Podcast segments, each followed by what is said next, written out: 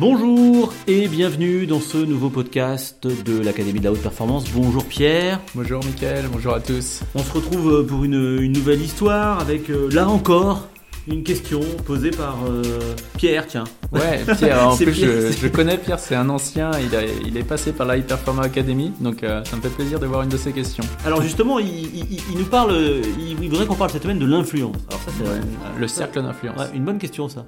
Euh, une bonne question parce que c'est vrai que l'influence, on en parle souvent aujourd'hui mm. dans les réseaux sociaux, etc. On s'en rend pas compte, mais finalement...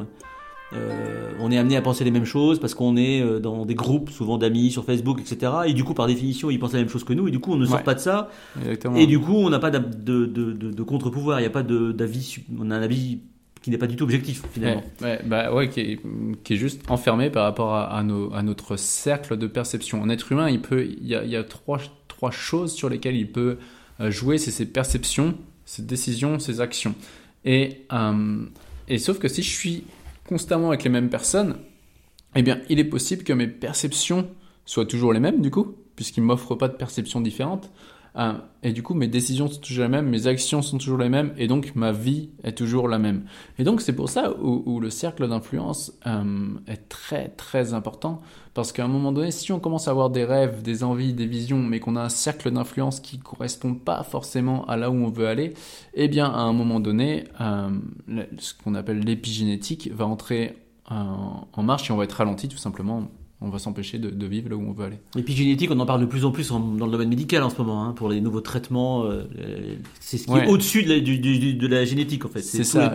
C'est tout ce qui existe au-dessus de la génétique qui permettent euh, d'influencer, euh, d'apporter des guérisons dans certains traitements, etc. Exactement. ouais, C'est-à-dire qu'avant, on allait parler de la, génétique, on croyait que l'ADN était figé. Aujourd'hui, si on voit des, études de Bruce Lipton, Biologie des croyances, ou des études en, français de Joël de Rosnay, on va voir que finalement, euh, Joël de Rochenet dit qu'il y a 85% qu'on appelle de junk DNA, euh, donc l'ADN poubelle, et il n'y a que 10 à 15% de l'ADN qui serait fixe. Et en effet, en fonction des stimuli qu'on va voir de l'extérieur, donc des stimuli qu'on va voir de l'extérieur, alors on va aller euh, stimuler nos, protéines qui vont envoyer une information au noyau de l'ADN et en fonction de ça il y a un gène donc comme s'il y avait des, manches en fait un gène qui va se découvrir ou pas et donc qui va reformer une nouvelle protéine et forcément, si on est toujours avec les mêmes personnes, ben on a tout, constamment dans les mêmes stimuli et donc la génétique reste la même au quotidien. Alors qu'en effet, par contre, si on fréquente d'autres personnes, notre génétique va se moduler. Là, c'est vrai qu'on en parle beaucoup. C'est passionnant d'ailleurs ce sujet-là sur mm. l'épigénétique parce qu'on découvre par exemple que la pollution aujourd'hui peut être un phénomène mm. qui peut apporter euh, des, des, qui peut nous poser problème en dehors de, de, de l'aspect génétique. Mais mm. c'est tous ces éléments extérieurs comme tu le disais. Alors, je vous invite d'ailleurs à aller voir sur internet. Il y a plein de choses autour de ça. C'est passionnant. Alors justement les autres, ils nous influencent en permanence. Du, coup, on reste un petit peu, on reste enfermé dans une croyance, dans dans dans, dans ce qu'ils pensent, parce qu'on est euh, influencé sans savoir par les autres, parce qu'on, ce sont des gens avec les qu'on fréquente et qui, et on tourne toujours autour des mêmes sujets. On est par définition toujours d'accord en fait. exactement, ouais. Bah, alors soit on est toujours d'accord, ou on se conforte, on se tombe en tout cas dans une zone de confort par rapport à euh, une zone de confort de pensée par rapport à notre cercle d'influence proche. Euh, ce que euh, Ken Wilber appelle la, la noosphère, euh, ce que d'autres appellent l'inconscient collectif aussi. Il y, a une sorte d'inconscient collectif qui fait qu'on va avoir les mêmes pensées, les mêmes émotions, euh, on va être sur les mêmes ondes que notre cercle d'influence. Sauf qu'à un moment donné, ça peut commencer à brider si on a envie de sortir de, ce cercle d'influence et d'aller vers d'autres normes tout simplement. Alors ça veut dire quoi? Ça veut dire que quand on est, euh, il faut s'autoriser, il faut, il faudrait aller vers des, choses qui soient, soient pas forcément du même avis que nous, des gens qui sont pas du même avis que nous, ou, lire des choses qui sont pas forcément. Euh, euh, comment on fait? Parce que parce que finalement, euh, c'est confortable finalement d'être dans un, d'être dans, de, ne pas être contre, contredit finalement. Ah bah, c'est ça. Hein, l'être humain est un animal social, donc c'est important pour lui d'être aimé, de se sentir aimé.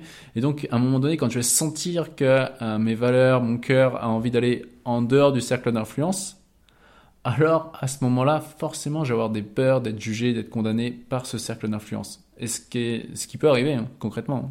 Et ça permet de se faire de nouvelles opinions, ça permet de s'ouvrir davantage, ça, d'accepter de sortir de ce cercle d'influence. Ah bah exactement. Quand on, par contre, on se dirige de, euh, quand on sort de notre cercle d'influence et euh, pour aller vers un autre cercle d'influence, tout simplement, euh, eh bien, à ce moment-là, on sort de notre zone de confort et donc on passe dans une phase d'inconnu et là, bah, ça fait peur tout simplement. Par contre, l'opportunité et le cadeau caché, bah, c'est vrai qu'on commence à voir des choses que l'on ne voyait pas jusqu'ici. On en a déjà parlé dans un précédent podcast d'ailleurs de, la zone de confort. Je vous invite à réécouter parce que là aussi c'est très instructif. Toi, ça t'est arrivé déjà quand t'étais décrocheur scolaire déjà euh Ah bah ouais, moi j'ai vu que j'ai plusieurs fois évolué. Enfin, j'ai viens d'une famille euh, ouvrière. Étant jeune, j'étais décrocheur scolaire. Euh, j'ai redoublé, j'avais pas eu mon brevet des collèges du premier coup. Au lieu d'aller en cours, je, euh, je fumais. Euh, des fois, je buvais de la bière entre midi et deux. Donc, bref. Et mon cercle d'influence à ce moment-là, euh, c'était pas les premiers de la classe, c'était d'autres qui séchaient les cours, qui fumaient, qui buvaient. Donc ça, c'était mon cercle d'influence. Et moi, je crois que bah, pour moi, c'était une norme, mais je pouvais pas accéder à l'autre cercle d'influence. Les autres étaient différents de moi. Et moi, j'étais bien dans cette zone de confort. Voilà. Et puis après, ça a continué quand j'ai commencé à, par, par chance à connaître la boxe et je me suis dit tiens je dois faire des études pour continuer le sport euh, là à ce moment-là boum j'ai eu un autre cercle d'influence plus autour de la du sport qui m'a permis de continuer mes études et ainsi de suite après au master avec euh, une, une, une, copine et, qui était dans un cercle d'influence avec plus en études en études en études supérieures et aujourd'hui c'est plus euh, l'entrepreneuriat mais à chaque fois ce qui est intéressant c'est que euh, mes amis d'il y a euh, maintenant 15 ans, je, les revois peut-être, je sais même pas si je les revois une fois ou une fois tous les deux ans. Et euh, mes amis d'il y a euh, 5 ans, pareil. Et là, je vois que vu que je passe dans le mode entrepreneur, bah, j'ai encore un renouveau qui se crée de manière naturelle. Je suis attiré par d'autres choses. Et donc, à ce moment-là, il y a plusieurs manières de réagir. En fait, c'est soit les personnes vont accepter ça. Et dans ces cas-là, ils vont être contents pour nous et ils vont dire, ah, c'est top, il évolue et c'est super. Et quand on va les revoir, on reste sur euh, des très bonnes relations, des relations qui sont saines, on est content de se revoir, même si les sujets de conversation sont un peu différents puisque le système de valeurs a, évolué. Soit les gens, quand on quitte le cercle d'influence, il y en a qui vont se sentir rejetés, pas assez bien, etc. Et là, à ce moment-là, ils vont faire quoi? Ils vont nous condamner. Oui, parce que c'est ça, c'est qu'on a peur aussi de ce qui peut se passer, que nos amis nous jugent aussi. C'est mm. ça aussi. Exactement. Et ce qui est un prix à payer, moi, je te, je te le dis, Pierre, si tu veux aller à un endroit et que euh, tu as ton cercle d'influence qui est là et tu peur d'être jugé, condamné, ça fait partie du prix à payer. C'est-à-dire, ok, je vais, aller, je me diriger par là, mon rêve me dit d'aller par là, je dois rencontrer d'autres personnes euh, au maximum qui vont plus me connecter à mon rêve, qui correspondent plus à ça.